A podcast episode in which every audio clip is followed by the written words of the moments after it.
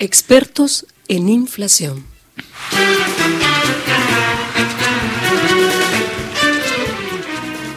Cuando uno tiene cierta edad, y cuando tiene menos también, porque como la mayoría de las personas, es bastante común dialogar, mantener un diálogo en el que yo no capacito. Que es decir, yo iba a comer a tal lugar en el año, lo que, el que quieras, y comíamos un bife de chorizo con, o un, ¿no? un lomo a la pimienta, con papas a la crema y un, no sé, un almendrado con chocolate caliente y no salía tan, un vino, que yo no salía tantos pesos. Yo no me acuerdo de lo que pagué ayer, de nada. O sea, salvo de dos o tres rubros, eh, pero eh, esto es previo a lo que voy a decir. No es que no me acuerde porque subió, que generalmente sube ahora, sino que no me acuerdo del rango, no me acuerdo, no recuerdo, y tampoco recuerdo, por ejemplo, y te ubica raro este costo argentino, pero bueno, confesión de parte, esto cuando una persona dice, bueno, yo, por ejemplo, que yo he tenido la suerte de tener vivienda propia hace muchos años, yo, mi, el primer departamento que compré, por ejemplo, para recordar esta cosa y ubicar un hito que lo compré en el año 73, lo pagué con peso, por ejemplo, ponele. Lo pagué con peso. Y vi, no te quiero decir la guita que el, el, el maletín que llevé para pagar la seña, ¿no? Así porque si ahora prima todavía el pago cash y hay algunas veces transferencia, pero Argentina es un país donde hay demasiado pago cash todavía. En esa época te digo, pero yo en el año 73 pagué en efectivo y creo que después no pagué en, pesos. Creo que después no pagué nunca más. Después empecé a comprar en la década del 80 y me parece que entonces siempre pagué en dólares. Confeso, no confeso, dicho, no dicho, olvídate. Pagué siempre, no, no, no, pero sí. Pero la escritura, no, borre, borren esto, no importa. Eh, la inflación. La inflación es otro elemento de, la cultura que a mí me viene, fíjate lo que te digo. Eh, mi, la familia de, mi viejo, Weinfeld, eran desarrollistas, eran partidarios de Arturo Frondizi. Mi viejo, por razones contingentes que no hacen acá, se fue a vivir, y yo fui también, afuera de la Argentina un año y pico, y las tías le mandaban este, cartas que yo tuve la oportunidad de leer mucho después. A ver, cuando mi viejo falleció, digamos, porque mi viejo falleció abruptamente, quedó un materia, bueno, no quedaba otra que mirar algo. Y mi viejo tenía la deliciosa costumbre de abogado de mandar escribir las cartas a máquina y con carbónico. O sea, se guardaba, o sea, ¿se entiende? O sea, se guardaba copia de las cartas que le enviaba. Bueno, maravilloso, ¿no? O sea, a mí me quedó de repente, hijo falleció de golpe, había cuestiones que arreglar, yo era trabajaba con él en estudio, era socio. ¿Por qué estoy contando? ¿Qué tiene que ver? Nada, un poco. Pero las cartas de las tías, material para Martín. Las cartas de las tías renegaban por la inflación. Decían, todos dicen que Frondizi está bien, que yo, pero es demasiado amigo los peronistas. No, demasiado, le da que esto y lo otro, y la inflación. Fui a comprar naranja, decía una de mis tías que está podrida, ¿no? digamos que iban con una carretilla y tal, eso. Decía, y ¿Adivinas cuánto? Mi hijo no podía adivinar nada, tampoco mi hijo no compró naranjas nunca, digamos, o sea, tenía un formato de, de, ¿no? familiar que no iba a eso, y menos iba a saber cuánto costaba la naranja cuando vivíamos afuera. Pero existía eso. ¿Qué quiero decir? La memoria de inflación es lontana, es lejos. Nadie se acuerda, y voy a llegar ahora, no me hinche, no seas así. Eh, pero el plan, eh, el pacto social comenzó, el, pacto social del 73, acuerdo entre empresarios, Estado y sindicatos, empezó con inflación cero. O sea, el pacto social empezó con una, un incremento, una, una marca de precios y de salarios, un incremento de salarios importante, e inflación cero. Y se respetó un tiempo la inflación cero. Los empresarios de aquel entonces, anécdota para Martín, para que Martín la nota y la saque mejor, decían que estaban, que bancaban, bancar un poco, ¿eh? pero el rato que bancaban, bancaban y que tenían rentabilidad negativa. O sea, rentabilidad negativa. ¿Y cómo es eso? Le decía Bernardo que, es una liebre, claro. Entonces decía, ¿cómo es eso, rentabilidad negativa? Dice, bueno, nosotros tenemos tanto, tenemos rentabilidad negativa. Se llevan con pala, obvio, como siempre.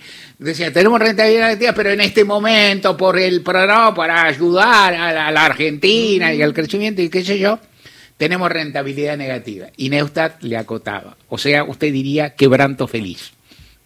la, la llevaba bien. Y el otro no decían quebranto feliz porque era mucha rentabilidad negativa. Eso duró un rato y fue un momento luminoso de la Argentina que inclusive que se recuerda por varios lados, no tanto por eso, se recuerda más por la distribución del ingreso, pero fue un momento importante del primer peronismo que, que abarcó un rato de campo, que estuvo muy poquito, el, también el interinato de las Tiri, los primeros años, pero no, los primeros meses, perdón, primeros años, los primeros meses de Juan Perón, y eso se fue desquiciando, se fue perdiendo, se fue perforando y empezó a haber incumplimientos por varios lados, en particular patronales, empezó a ver como había precios máximos o precios fijados, ¿cómo no sé Eran precios cuidados ni en pedo. perdón, ni, ni mamá. Eran, eh, había precios máximos, empezó a, faltar, se dictaron leyes al respecto, Hubo grandes incumplimientos, Perón los denunció en su momento, un 12 de junio, protestó, pidió asistencia, pidió presencia, dijo que lo estaban, que lo estaban eh, perjudicando, que lo estaban dañando desde la propia, desde el propio Frente Justicialista de Liberación, o sea, desde el propio gobierno, eso fue en 1900. 74, eso lo denunció el 12 de junio del 74 y falleció el primero de julio. O sea, después de esa movilización imponente que se realizó con Perón diciéndole, primero diciendo a la gente, acá me están traicionando, me están saboteando el pacto social. Algo dijo, algo dijo de unos cuantos, se produjo una gran movilización y fue ahí cuando usó esa frase maravillosa y, y hasta a mi ver más o menos insuperable eh, que, que, expresaba yo me llevo en mis oídos la más maravillosa música que es para mí la palabra del pueblo argentino, que había dicho casa más, casa menos el 17 de octubre del 45, pero lo había dicho un poquito distinto, había estado más con las retinas que con los oídos, lo mismo, pero, y, y murió el primero de julio, o sea, se murió 20 días después, a ver si se entiende. Entonces, eso no, y un año después se produjo el rodillazo, que en la Argentina, como la gente lo mira disperso, atribuía solo a causas nacionales, lo cual está, es muy lógico. El regazo que fue el gobierno se vio obligado, se vio obligado, entendió estar obligado a dictar una, a hacer un ajuste fenomenal de tarifas y demás, a restringir salarios y demás, hacer un ajuste bruto. El ministro de, Economía era Celestino Rodrigo, era un hombre ligado a José López Rega.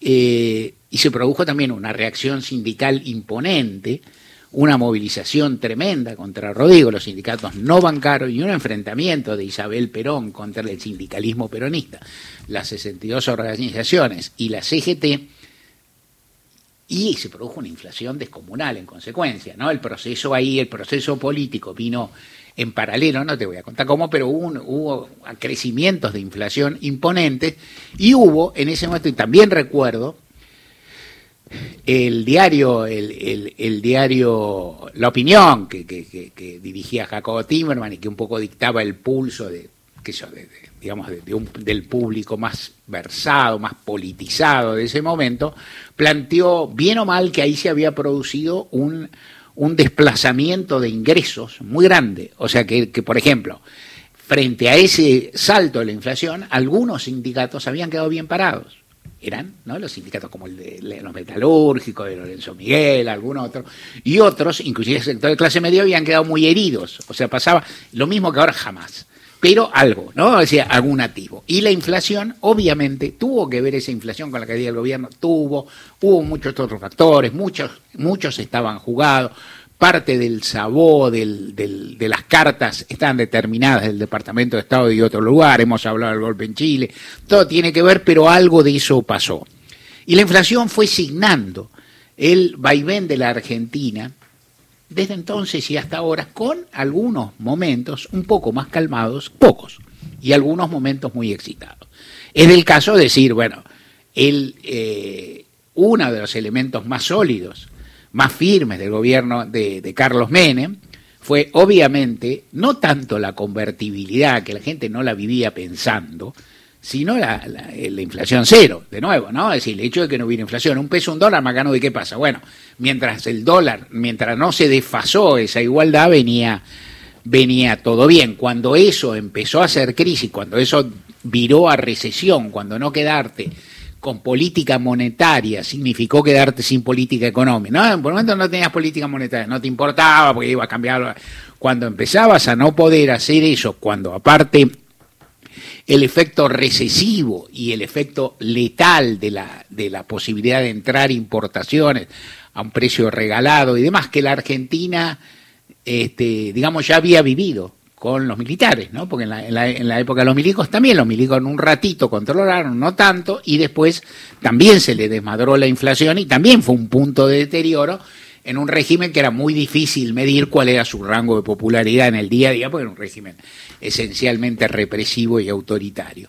El gobierno de Néstor Kirchner tuvo bajo control la inflación, aunque en sus, digamos, y los primeros años más, y nadie se acuerda tampoco demasiado, pero a veces se acuerda Álvarez aquí o algún especialista, era un momento en que se podían traficar eh, dólares con mucha soltura, con mucha comodidad, digamos, no había restricciones, no había cepo, y no había tampoco una, digo, en la, en la situación de estabilidad lo que los argentinos también se acostumbran rápido, quiero decir, también se adecuan, no había una desesperación, o sea, había posibilidad de comprar dólares y no había una gigantesca avidez de comprarlo porque había otras cosas para hacer con la plata, ¿no? O sea, se podían hacer unas cuantas y entonces estaba ahí. ¿A qué viene esto? A contarte algo que es del día, a darte un contexto, parte de un contexto, pues podría ir más allá, a contarte, bueno, que hoy se, se, dará a conocer el índice de precios al consumidor del mes de agosto, que será altísimo, que todos anuncian, inclusive Sergio Massa, que será el más alto de muchísimos años, que es, que fue,